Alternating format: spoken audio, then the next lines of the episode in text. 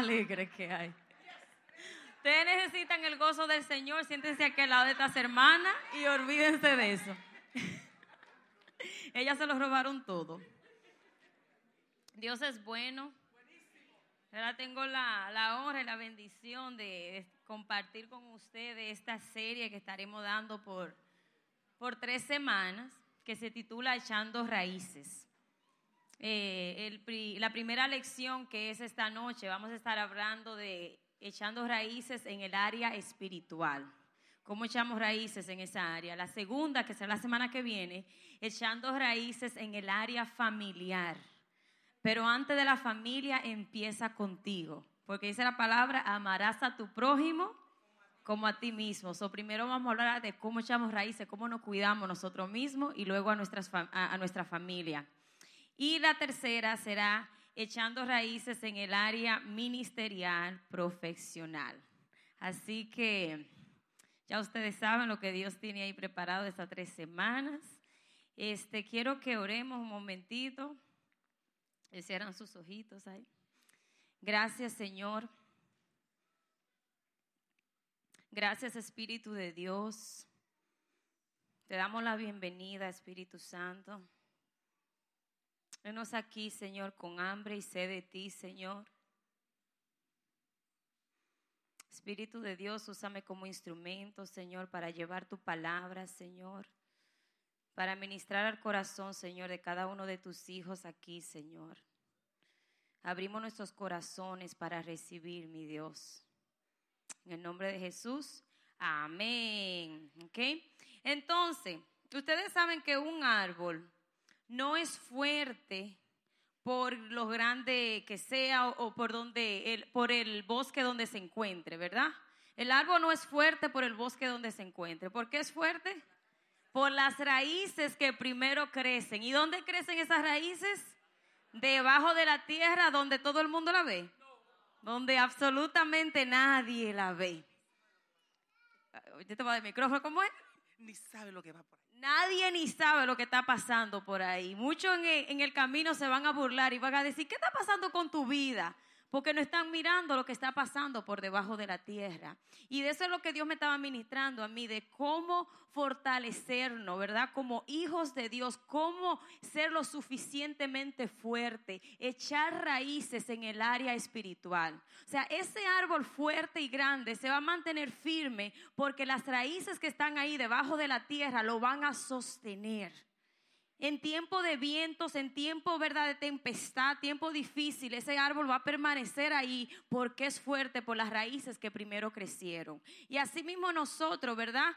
Como seres espirituales, ¿verdad? Que estamos en el camino del Señor, como cristianos, como hijos de Dios, nosotros vamos a permanecer en el camino del Señor, en la voluntad del Señor, dependiendo de las raíces que hemos, que hemos permitido que, que crezcan en nosotros. O sea, qué tan fuertes son las raíces que nosotros hemos permitido que crezcan. Porque a veces en el proceso nosotros nos desesperamos. Queremos bendición, queremos cosas grandes, pero no estamos dispuestos a pagar el precio de lo que es el proceso de tú ver esas raíces crecer. Y mientras las raíces crecen, no hay árbol, no hay mucha cosa pasando. Nadie está mirando nada, no hay piropo, no hay tiempo bonito. Todo se está cocinando debajo de la tierra, pero lo que está pasando es que tú te estás fortaleciendo debajo de la tierra. Ahí donde nadie te ve, te está viendo Él. Entonces, por eso es que la palabra de Dios dice que Él exaltará en qué? En público lo que tú haces a dónde? En lo secreto. Entonces ese árbol en lo secreto está ahí echando raíces, echando raíces y de repente rompe la tierra y empieza a crecer y a dar frutos. Y eso mismo pasa con nosotros. Nosotros nos vamos a, nos escondemos con el Señor, ¿verdad? Por un tiempo. Empezamos a echar raíces ahí con nuestra relación con Dios en el área espiritual, a fortalecer mi fe, ahí donde nadie me ve. Y de repente coge Dios y te lleva a donde todos te vean, te pone como lumbrera, porque ese es el propósito de Dios, que, tú, que la luz de Él brille en ti. Él quiere mostrar esa luz. O sea, Dios es medio comparón con sus hijos. De verdad que e, él, que él le gusta enseñar su masterpiece, su obra maestra. Y tú eres la obra maestra del Señor. Y vamos a empezar con Job 33, 4, si me acompañan, por favor. Ahí está mi, mi manager. Job 33, 4 dice, el Espíritu de Dios me hizo y el soplo del Omnipotente me dio vida. Dice que el Espíritu de Dios no hizo. Y si el Espíritu de Dios no hizo, eso quiere decir que nosotros que somos seres espirituales. Y dice que su soplo fue el que te dio vida.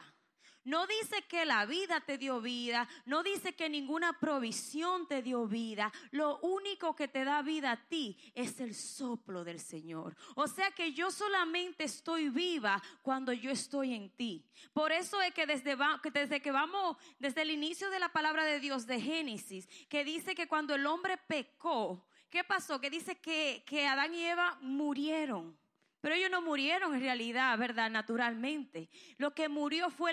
La relación que ellos tenían con Dios. Lo que murió fue esa área espiritual, el espíritu que había en ellos. Eso murió. Entonces, nosotros necesitamos mantenernos vivos y vivos en Él en su soplo. Y yo te quiero leer Juan 15 del 4 al 6. Dice, permaneced en mí y yo en vosotros. Como el pámpano no puede llevar fruto por sí mismo si no permanece en la vid, así tampoco vosotros si no permanecen en mí. Yo soy la vid, vosotros los pámpanos. El que permanece en mí y yo en él, este lleva mucho, eh, mucho fruto porque separados de mí, ¿qué dice? Nada podéis hacer.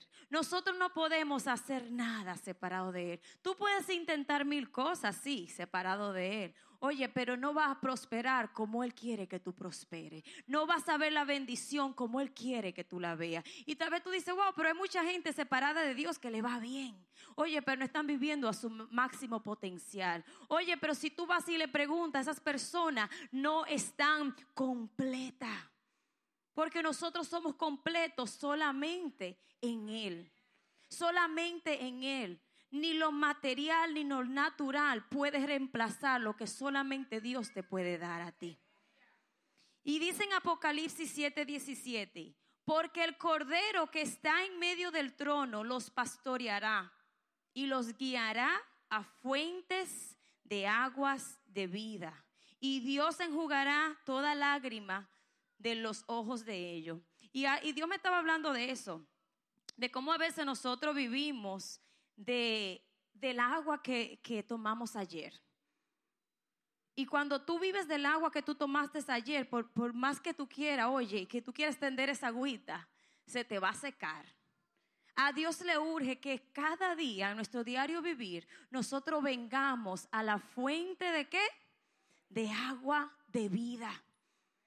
Que no importa lo que esté pasando en tu vida, tú dedique lo primero a lo primero. ¿Y qué es lo primero? Lo primero tiene que ser Dios en tu vida. Dice la palabra, amarás a, tu, a, Dios con todo tu corazón y con toda tu alma y con toda tu mente.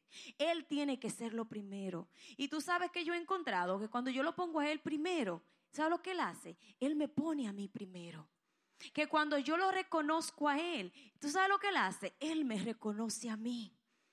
Yo esta semana hice algo y ese algo yo lo tomo como si fuera una, un sí para el Señor. Yo lo tomé como si fuera una adoración, porque para mí adorar no es solamente cantar, y adoro la adoración, especialmente cuando la pastora Danivian canta, ¿verdad? Pero para mí adoración es cuando yo siento que Dios me está pidiendo algo y me duele y no estoy segura y tengo dudas, pero yo cojo y digo, tú sabes que yo no entiendo, yo no sé, pero si este algo me está distrayendo, me está distrayendo de lo que tú quieres hacer conmigo, yo te lo voy a entregar. Me tiemblan las manos, no sé qué voy a hacer, pero te lo voy a entregar. Dios no va a competir con el ruido y el sonido de tu vida. Apaga el sonido Dios no va a entrar a la habitación a apagar el radio. Está en nosotros porque tenemos dominio propio de decidir qué tú quieres escuchar. O vas a escuchar al mundo o vas a tener tiempo para escucharlo a Él. Te vas a llevar por los afanes de la vida o vas a parar los afanes y vas a decir, aquí estoy, Señor. Y ahí lo vas a estar adorando.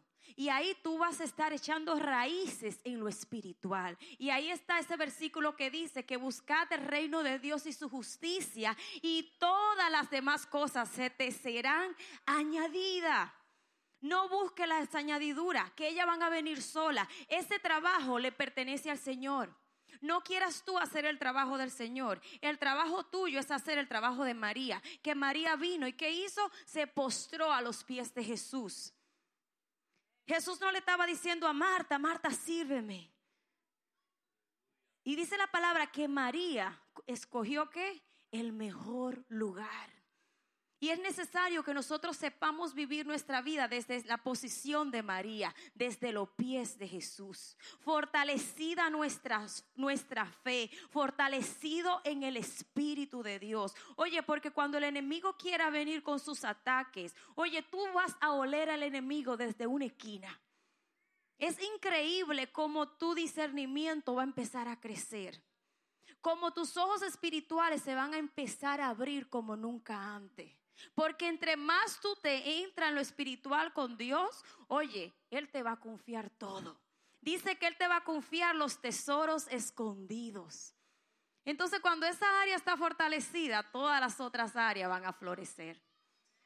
Pero a veces nos enfocamos más en las otras áreas y no tenemos mucho tiempo para la primera. Y nos afanamos y nos cansamos y nos frustramos. Oye, deja todo a un lado y ve, atiende la primera. Encárgate de lo primero y Él se encargará de lo segundo, lo tercero y lo cuarto. Y no estoy hablando aquí de irresponsabilidad. Yo soy una, una, chica muy responsable en todo lo que hago y puntual, ¿verdad? Me gusta llevar el tiempo a la gente también. Pero estoy hablando que lo primero es lo primero. Lo primero es el Señor. Reconócelo y Él te va a reconocer a ti en público.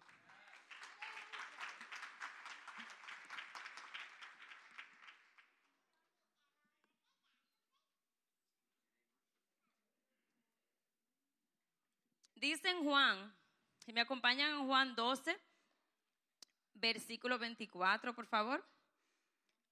Juan 12, 24.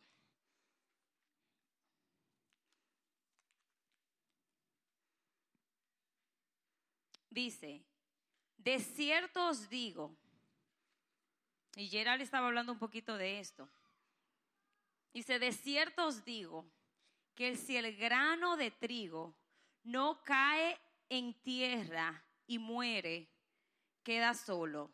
Pero si muere, lleva mucho fruto. Ahora, ¿estamos nosotros dispuestos a morir en Dios?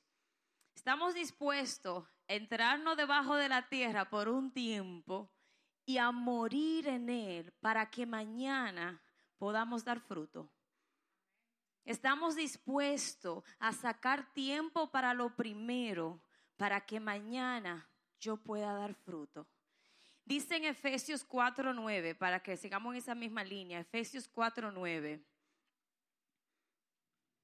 Y aquí habla de Jesús, porque ese fue uno que supo, eh, que supo sembrar, ¿verdad? Ese grano en la tierra y verlo morir para que pudiera haber fruto. Efesios 4:9 dice, y eso que subió, ¿qué es? Sino también que había descendido primero a las partes más bajas de la tierra. ¿Dónde bajó Jesús?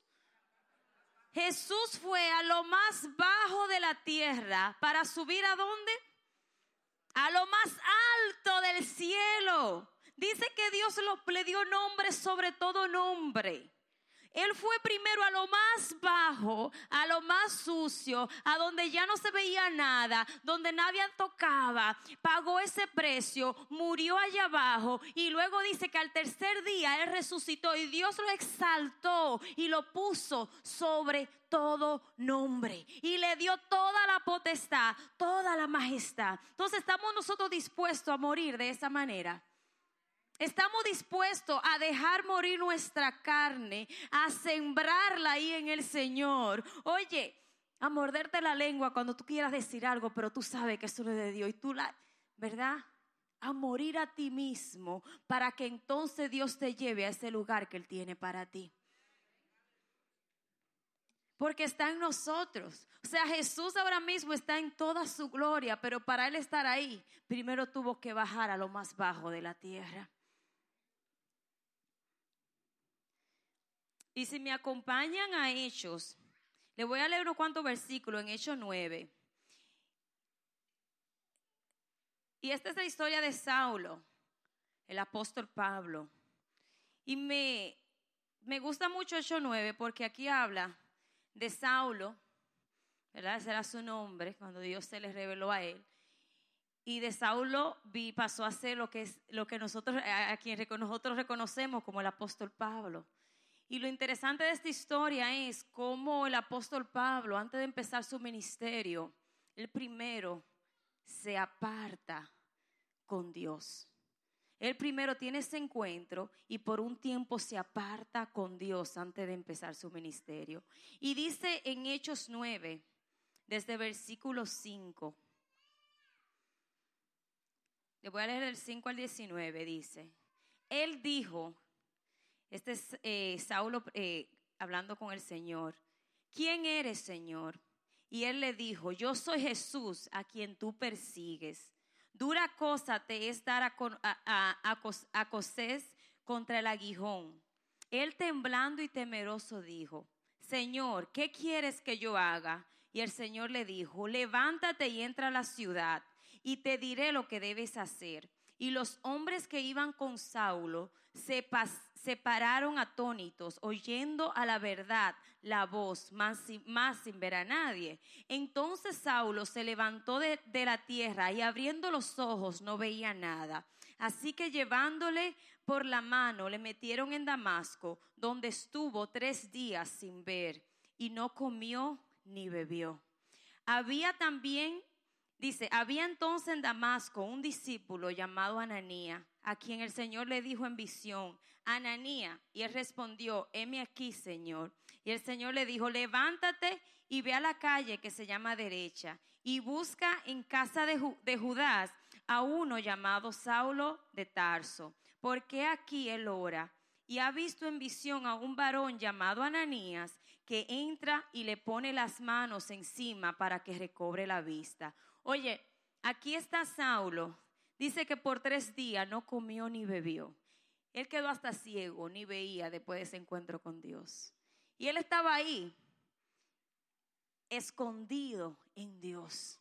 Pero mientras él estaba ahí, que tal vez para el mundo él estaba siendo olvidado, eh, él mismo, quién sabe lo que pasaba por su mente de lo que le había pasado. Y, y mientras él estaba separado con Dios, Dios se encargó de mandarle su bendición, de mandarle un, ¿verdad? De mandar un ángel en representación. O sea, cuando tú te apartas con Dios, Dios se encarga de tu provisión. Dios se encarga de lo que tú necesitas. Dice, entonces Ananías respondió, Señor, he oído de muchos acerca de este hombre, cuántos males ha hecho a tu santo en Jerusalén Acuérdense que Saulo era el que perseguía a los cristianos, que mataba a los cristianos. Y con este mismo Saulo es que el Señor viene y ahora Saulo viene y tiene un encuentro con Dios. Y dice, y aún aquí tiene autoridad de los principales sacerdotes aprender a todos los que invocan tu nombre. El Señor le dijo, Ve, porque instrumento escogido me es este para llevar mi nombre en presencia de los gentiles y de reyes y de los hijos de Israel, porque yo le mostraré cuánto le es necesario padecer por mi nombre. Y dice que fue Ananías, ¿verdad? Y entró a la casa y poniendo sobre él la mano le dijo, hermano Saulo, el Señor Jesús que se te apareció en el camino por donde venía me ha enviado para que reciba la vista y seas lleno del Espíritu Santo. Dice que al momento cayeron de los ojos como escamas y recibió al, instante la vista y levantándose fue bautizado y habiendo tomado alimento recobró fuerzas. Y estuvo Saulo por algunos días con los discípulos que estaban en Damasco. Ahora, ¿con quién era que estaba Saulo apartado? con los discípulos. ¿Y qué ustedes creen que Saulo se estaba recibiendo ahí con los discípulos? ¿Qué tipo de palabra le estaba escuchando? La palabra de Dios, le estaba siendo instruido en el camino del Señor. Y Dios me hablaba de esta historia y yo sentí una pregunta del cielo y era, ¿con quién nos estamos nosotros apartando? ¿Con quién tú te apartas en tu momento de necesidad? En tu momento de aflicción, cuando tú eres más débil, frágil, vulnerable, ¿con quién tú te apartas a hablar? A donde quién tú buscas consejo. Cuando tú coges el teléfono, ¿a quién tú llamas? Saulo se apartó con los apóstoles, con hombres que él, que en su carne, en otro tiempo, él odiaba, él perseguía. Y él se apartó con ellos a recibir palabras de Dios. Él estuvo con ellos tres días. Dice que él estuvo con ellos hay varios días recibiendo antes de él entonces salir. Y vemos como, como el apóstol Pablo, de ahí él sale, él sale con otro nombre. De esos días él viene con otro nombre, el apóstol Pablo. Y es quien escribe literalmente la mayoría de lo que es el Nuevo Testamento. O sea, desde el libro de los Hechos en adelante todo eso, ustedes van a ver ahí la historia del apóstol Pablo, cómo impactó la iglesia. Entonces nosotros tenemos que ser sabios con quién nos apartamos. No, no, le, tenemos que tener cuidado porque no todo el mundo tiene la sabiduría para darte a ti el consejo que te conviene de parte de Dios. Apártate con gente temerosas de Dios con gente que tengan corazones para Dios, con gente que tengan a Dios primero. Escucha consejos que vengan de Él, no escuche los consejos que tu carne quiere escuchar. Si tú quieres escuchar los consejos de tu carne, no pida consejo, tráncate solo y tú lo vas a escuchar. Pero si tú quieres escuchar lo de Dios, te van a incomodar. A tu carne le va a incomodar. Se va a sentir incómoda. Oye, pero eso va a traer alineamiento a tu vida. Eso te va a acercar cada día más a Dios. Y ahí entramos a lo que es la importancia de nosotros congregarnos. La importancia de nosotros echar raíces en nuestra iglesia local. Echamos raíces en el área espiritual, pero yo no soy, yo no nací, ¿verdad?, para, para, para vivir sola en el mundo. O sea, he hecho raíz en el área espiritual porque, porque pertenezco a una familia espiritual. No voy a echar raíces sola. Yo soy parte de un cuerpo. Y si yo me alejo del cuerpo, yo me voy a morir. Tú dices, no, ¿cómo que me voy a morir si yo tengo una relación con Dios? Sí, te vas a morir porque el dedito no puede caminar solo. Pero es que yo soy fuerte, es que tú tienes que ver los encuentros que yo tengo con Dios examínate si esos encuentros son con Dios o con tu carne. Porque Dios no viene a contradecir su palabra. Si hubiese sido así, cuando él se encontró con Saulo, oye, él hubiese dicho, Saulo, quiero que haga esto, esto y esto y vete por ahí a predicar. No, Dios lo mandó a donde los apóstoles. Vaya a recibir, vaya a aprender. Y hay algo que nosotros tenemos que venir a recibir y venir a aprender.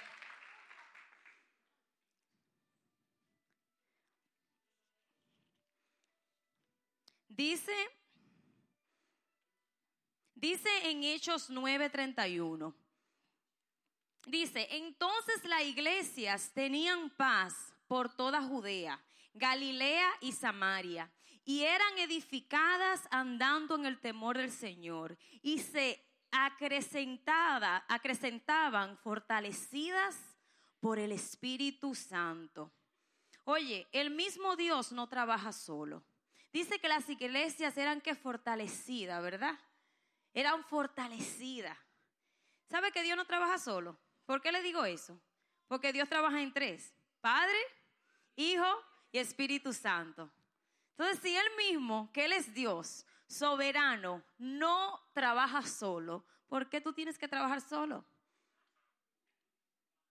Cuando Jesús vino, Él no vino a equipar a un discípulo. Él caminó con doce discípulos y luego dice que lo envió de dos en dos. Dios no te envía solo, Dios te envía como parte de un cuerpo. Y tú dices, wow, pero me saqué a esta gente, ¿cómo me la despego? No te la puedes despegar. Son parte de ti. Son parte de ti. Y no necesitamos. Dice que las iglesias crecían y se fortalecían. Lo que Dios venía a hacer a la iglesia no lo venía a hacer a la vida de una persona, lo venía a hacer en un cuerpo completo, a la iglesia completa. Tú sabes que a mí me, yo siempre me acuerdo de algo y que fue eh, mucho antes de, de, mi esposo y yo comprar casa, que una pastora que vino, vino aquí a la oficina, donde yo trabajaba, trabajaba acá en la oficina, y yo me puse a hablar con ella y digo yo, no, nosotros no tenemos casa, yo quisiera tener casa un día. Y ella me mira a los ojos y me dice, pero Mindy, tú no sabes quién es tu padre espiritual. ¿A qué iglesia tú perteneces? Y ella me dice, mira cómo Dios ha bendecido a tu apóstol. Mira todo lo que él ha hablado sobre ti. Todas esas palabras caen sobre ti. Todas esas palabras te pertenecen a ti. Entonces lo que Dios desata desde aquí es para ti. Pero si tú no eres parte del cuerpo, no lo vas a obtener. A Dios le fascina bendecir de esa manera. Tú dices, wow, pero ¿por qué no me bendice solito? ¿Por qué no? Porque Él es amor. Y el amor no está solito. El amor ama, el amor todo lo cree, todo lo puede, todo lo soporta. Así que no tenemos que soportar, no tenemos que amar. ¿Verdad? No estés solo. Porque cuando te quedas solo, el enemigo, el enemigo viene a hacerte compañía. Te voy a leer en Colosenses de una vez. Colosenses 2, si me acompañan ahí, del 1 al 7. Y este es el apóstol Pablo diciendo. Y él está eh, escribiendo a la iglesia de Colosenses. Sí, 2 del 1 al 7. Pues cuando yo estaba escribiendo esta lección de echando raíces en el área espiritual, Dios me llevó luego a ese punto de echar raíces en tu iglesia local. Era como que Dios no, no quería que yo lo dejara ahí, porque una cosa tiene que ver con la otra. O sea, de nada le sirve al Señor que tú te apartes solito y tú te quedes por allá. O sea, tú no eres huérfano, tú no estás para estar solo, eres parte de una familia. Y es para que eso que está creciendo en lo íntimo, ¿verdad? En esa área espiritual en tu vida, sea para bendición de su iglesia, sea para fortalecer su iglesia, sea para bendecir su iglesia. Lo que tú recibes en lo íntimo no es para ti, es para tu ser de instrumento y bendición para otro. Y claro que el más bendecido va a ser tú. Y dice en Colosenses 2, desde el versículo 1, porque quiero que sepan cuán gran lucha sostengo por vosotros y por lo que están en la Odisea y por lo que nunca han visto mi rostro, para que sean consolados sus corazones, unidos en amor. Dile a la persona que está a tu lado, unidos en amor. Dice, hasta alcanzar todas las riquezas, vamos a estar unidos, oigan, vamos a estar unidos hasta alcanzar todas las riquezas de pleno entendimiento a fin de conocer el misterio de Dios, el Padre y de Cristo, en quien están escondidos todos los tesoros de la sabiduría y del conocimiento. Y esto lo digo para que nadie os engañe con palabras persuasivas porque aunque estoy ausente en el cuerpo, no obstante en espíritu estoy con vosotros, gozándome y mirando vuestro buen orden y la firmeza de vuestra fe en Cristo. Por tanto, de la manera que habéis recibido al Señor Jesucristo, andad en Él, arraigados y sobreedificados en Él, y confirmados en la fe así como habéis sido enseñados, abundando en acción de gracia. Todo eso él escribe a la iglesia colosense. Pero unido vamos a llegar a eso que Él tiene para nosotros, a eso que Él quiere hacer en tu vida. Y dice en Salmos 27, 4, Y este es un versículo que, que es uno de esos versículos que yo tengo escrito en la tabla de mi corazón.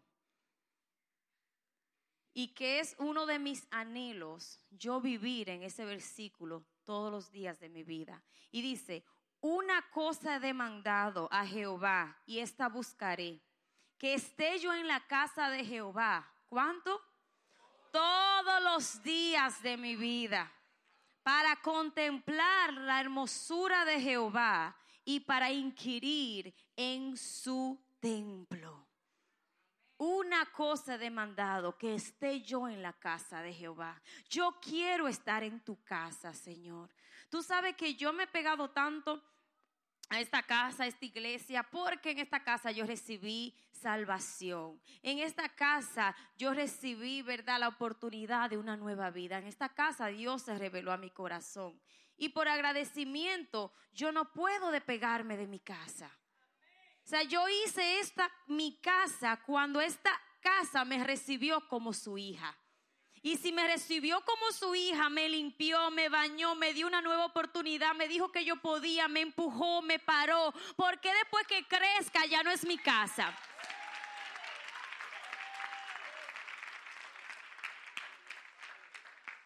Y amo mi casa porque amo a mi padre. Y si amo a mi padre, yo amo su casa. Y yo no te estoy hablando de una iglesia en específica, yo te estoy hablando de la iglesia y de la casa donde papá te puso a ti. Del lugar donde tú eres hijo, donde tú eres hija.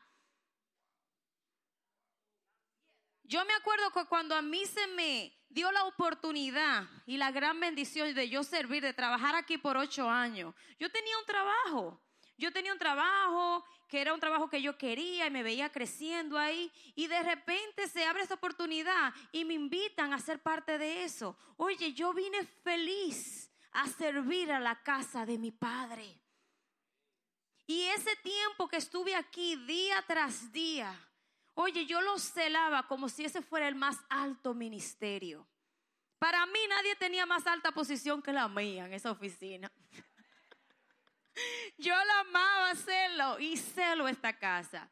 Para mí es un orgullo ser parte del equipo de liderazgo. O sea, poder, poder saber que yo soy un instrumento útil en la casa de papá. Que dice la palabra, ¿verdad? Que muchos vasos hay. Pero hay muchos vasos, pero tú eres un vaso útil. Yo quiero que cuando llegue visita, yo quiero, yo quiero ser uno, uno de, esos, de esos vasos más bonitos que tú sacas. Yo quiero ser uno de esos que mi papá quiera mostrarlo y diga, pero no, no, yo quiero presentarte este. O sea, Dios quiere mostrarte, pero tú tienes que permanecer en tu casa. Tú tienes que permanecer en tu casa. Cuando David fue ungido como rey, ¿a dónde él fue ungido como rey? En un palacio, en el patio de su casa, sirviendo a donde él tenía que estar sirviendo ahí escondido, mientras sus hermanos estaban allá brillando, reinando, allá afuera, adelante y adelante. Él estaba en el patio, allá limpiando, ¿verdad? Allá abajo. Allá en el ministerio donde nadie te ve. Nadie te ve, pero en el cielo todos te ven. No adelantes los tiempos de Dios. ¿Tú quieres ser reconocido por el hombre o quieres ser reconocido por Dios? Porque cuando eres reconocido por Dios, oye, no hay hombre que puede venir a parar esa bendición. No hay hombre que puede entrarse. A David lo fueron a buscar. Lo mandaron a llamar desde el patio. Porque papá cuando van, el papá busca al otro hijo, ¿eh? ¿verdad? Y él no, y el profeta le dice, no, pero tú tienes otro hijo. Y él ni se acordaba de David. Allá sí, yo tengo a David allá atrás. Dios se acuerda de ti. Pero tú tienes que permanecer en el patio, en el patio de tu casa, sirviendo, siendo fiel, arreglando, amueblando tu casa, diciendo qué yo puedo hacer en mi casa, porque esta es mi casa. ¿A dónde puedo limpiar? ¿A dónde, qué, área puedo fortalecer? Dime qué yo necesito hacer. Yo, cuando estábamos en el béisbol, yo me acuerdo el primer, primer ministerio que entré fue, fue el de limpieza. Ahí duré unas cuantas semanitas. Y luego, y luego brevemente me transporté al ministerio de Ujieres. que brevemente. No, la pastora Olga era la líder en aquel entonces. No sé si se acuerda que yo fui una de sus, de, sus miembros ahí. Todos pasaron por ahí brevemente. Y luego me pasé al ministerio de Ujieres. Ujieres, yo fui un Ujier un día. Me pasé al ministerio de Ujier, luego de Ujier tuve que dejar los Ujieres porque sentir, quería danzar y tuve ahí en el ministerio de la danza. Y era una discriminación porque no me ponían en ninguna la danza buena. Pero ahí estaba yo. Todos los sábados nos reuníamos, era como de 9 a 5. Esa reunión era un intensivo todos los sábados. Y, ahí, en ese intensivo de todos los sábados, oye, yo estaba siendo fortalecida y llena la palabra de Dios. Bueno, entrábamos a leer la palabra, teníamos estudio bíblico. Y así. Luego viene el modelo de Jesús y voy a mi encuentro y esa cosa. Eh, abro mi primer gala ahí de jóvenes y empiezo, cojo ese gal como si eso fuera una iglesia. Y yo me acuerdo que yo me preparaba para ese viernes como si fuera para una masiva o algo así. Y llegaba, yo llegaba a las 5 de la tarde a la casa donde era el GAL. Yo llegué, yo me iba del trabajo, yo me acuerdo que los viernes salía más temprano, cosa de que a las 5 yo estuviera ahí para dar flyers abajo. Yo iba a dar flyers con mi pareja ministerial porque no llegaba nadie al principio, nada más éramos nosotros. Pero luego de ahí salieron muchos jóvenes porque la cosa es, estamos dispuestos a primero morir para luego ver la gloria del Señor.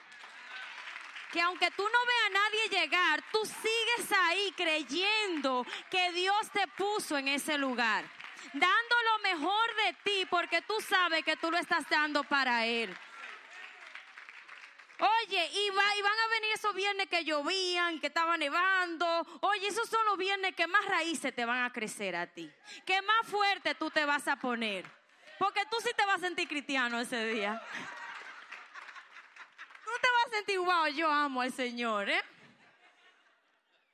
Exacto. Entre más, entre más le duela tu carne, más tu espíritu le está diciendo que tú lo amas. Tu espíritu le está diciendo, yo te amo, yo te amo. Me es incómodo, pero yo no lo suelto. Y esa academia, oye, yo fui una, hablen bien de la academia. Yo fui una, de la primera academia que hubo en Palabras de Vida, yo fui una a la que eh, nos dieron unos premios, como cinco premios a los que fueron más fieles, que nunca faltaron una tarea, o nunca faltaron o nunca faltaron también. Yo, eran los miércoles, yo creo, la academia. Y yo fui una la que me llevé esos premios. Porque yo viví esa academia, mira, yo no falté un solo día a esa academia. Las tareas eran al día, al punto. Me las saboreé y la cogí para mí. Y yo escuchaba al pastor hablando de tantas cosas, que van a crecer, que el día de mañana ustedes van a ser líderes, que van a estar dirigiendo gente. Y yo decía, Dios mío, y eso se va a hacer verdad. Y uno piensa que el pastor estaba viendo cosas. Y luego llegó el tiempo. Dios sí tiene planes para ti. Así como tú como papá, tú puedes ver más allá al destino de tus hijos. Nuestro Padre Espiritual puede ver más allá lo que nosotros no podemos ver. Y Él viene a traer dirección, a abrir nuestros ojos. Y mírenme dónde estoy ahora, aquí delante de ustedes. Pero tú tienes que estar dispuesto a echar raíces primero donde nadie te ve echar raíces. Y ahora en este tiempo yo siento que Dios me está llamando de nuevo, a esconderme de nuevo, porque Él quiere hacer algo nuevo, porque a Él le urge que nosotros vivamos de gloria en gloria. Los secretos escondidos no se te van a ser enseñados en público, es en intimidad.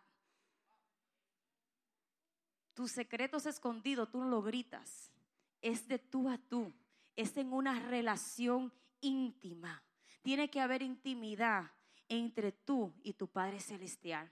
Tiene que haber un momento donde todo, absolutamente todo se apague y lo único que tú escuches sea la voz de tu Padre Celestial. Y tú vivir desde ese lugar. Y todas, todas las decisiones de tu vida tienen que venir desde ese lugar. Desde ese lugar de que Él es la vid, de que Él es tu fuente, de que todo lo que yo necesito lo busco ahí, sale de ahí y todo lo demás entonces va a ser prosperado y todo lo demás entonces va a ser bendecido. Si hay algo que te está distrayendo de seguir creciendo en Dios, de buscar más del Señor, quita, remueve ese algo del medio. Remuévelo del medio. Reconócelo a Él y Él te va a reconocer a ti. Reconócelo. Cuando nosotros le entregamos algo a Dios, tú no lo entregas por entregarlo. Cuando tú entregas algo a Dios, tú, lo tú estás sembrando en el cielo. Y nosotros cosechamos según nuestra siembra. Siembra en el espíritu y tú vas a cosechar en lo natural. Tú siembra en el espíritu, pero en tu vida natural tú vas a ver la cosecha y tú la vas a disfrutar. Tú la vas a disfrutar.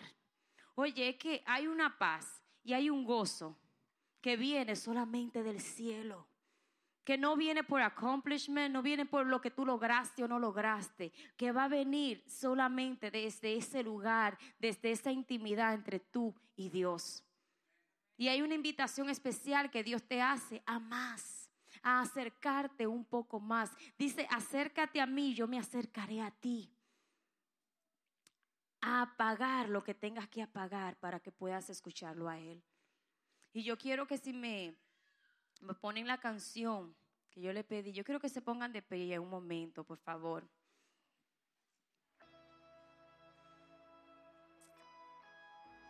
Y vamos simplemente a reconocerlo y adorarlo a Él.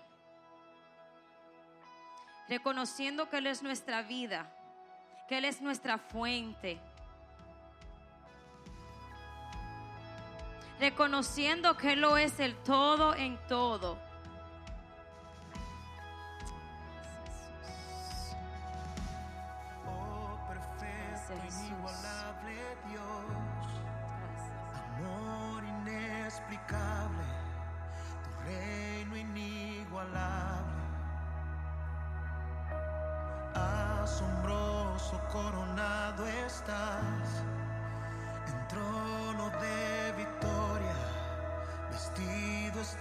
Que todo lo demás se calle y solamente se escuche esto, tu alabanza al Señor, adoración a Él.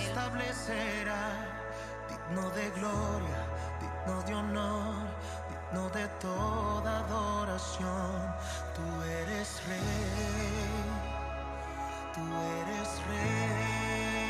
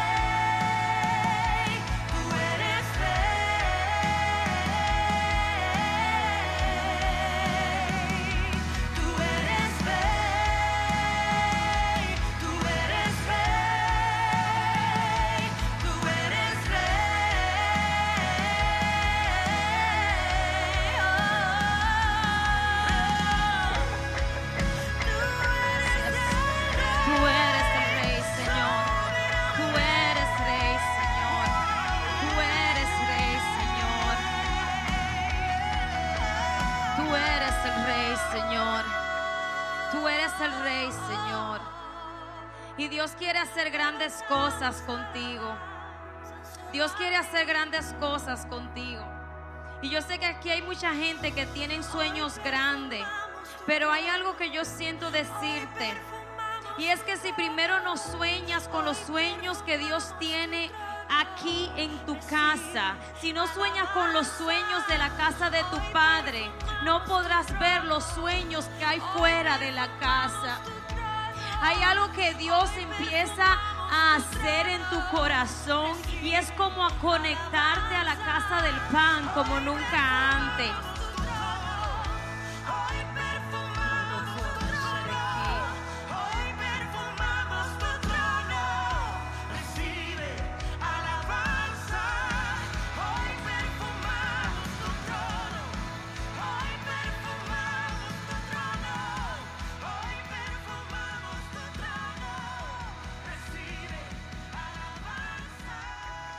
Antes, y vamos a seguir adorando, pero yo te tengo que decir lo que yo siento decirte de parte del Espíritu. Y es que antes de yo soñar con naciones, yo sueño con los sueños de Dios aquí en esta casa. Y yo no te estoy diciendo que tú tienes que hacer lo mismo. Pero yo quiero que tú entiendas que aquí hay sueños que tienen que ver con tu vida y con tu familia. Que aquí hay algo especial que Dios quiere hacer en tu vida y con tu familia. Yo quiero que tú levantes tus manos. Oye, y que tú te aferres ahora mismo. Y es a la casa de papá que tú te vas a aferrar. Tú te vas a aferrar a los sueños, no a tus sueños, sino a los sueños que hay en la casa de papá. En los sueños que Dios ha hablado sobre esta tu casa. Tú te vas a aferrar a ellos. Tú te vas a aferrar a ellos. Y puedes subirlo.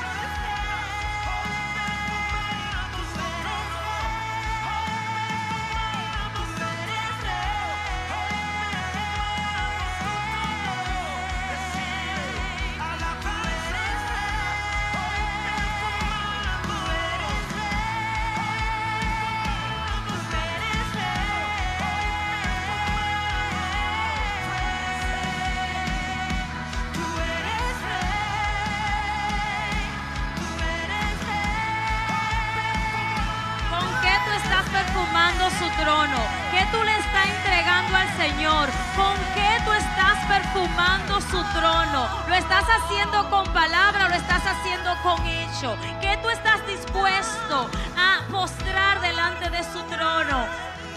Oye, perfuma su trono, llénalo de alabanza, pero serán sacrificios de alabanza. Derramarás tu perfume más caro para que Él pueda entregarte su bendición más alta.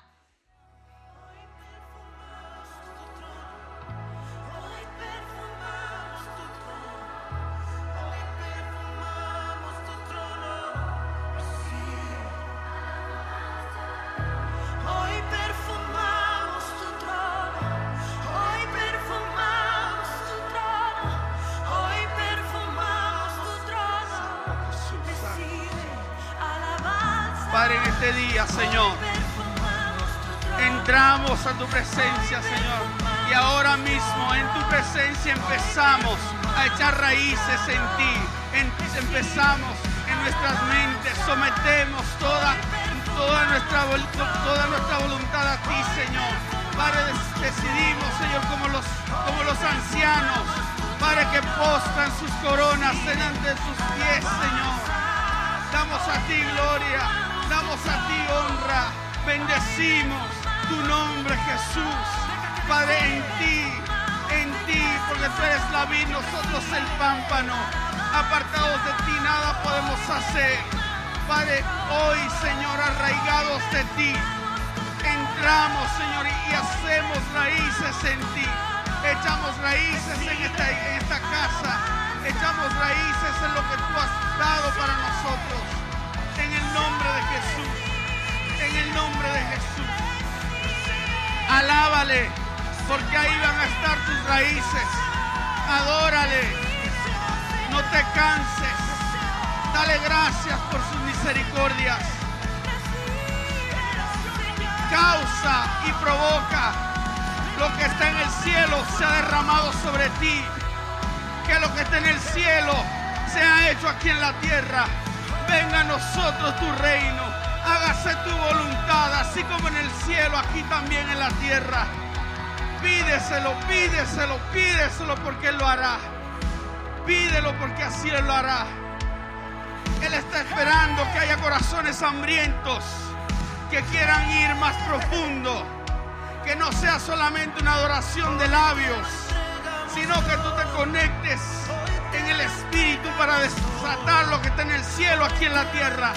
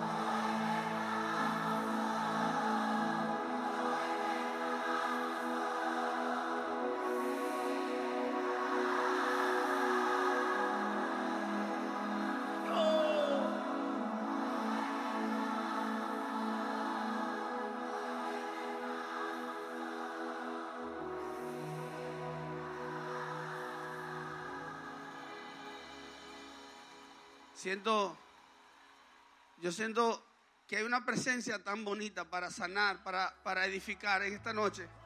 Y hay personas que quieren más. Yo no sé si tú eres de lo que dice yo, Señor, yo quiero más. Yo, yo no estoy satisfecho.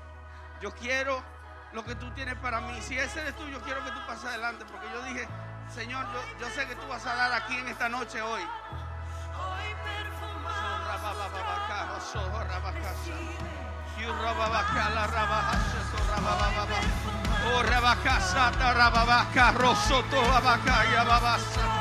Que salga de tu boca, que salga de tu corazón, que la hambre, tú provocas, tú provocas, tú provocas, tú provocas al Espíritu Santo, que Él venga y te derrame más.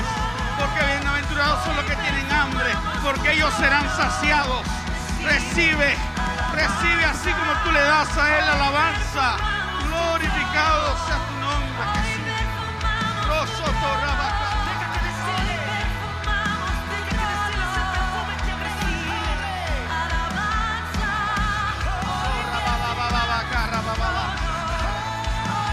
Pastores, por favor.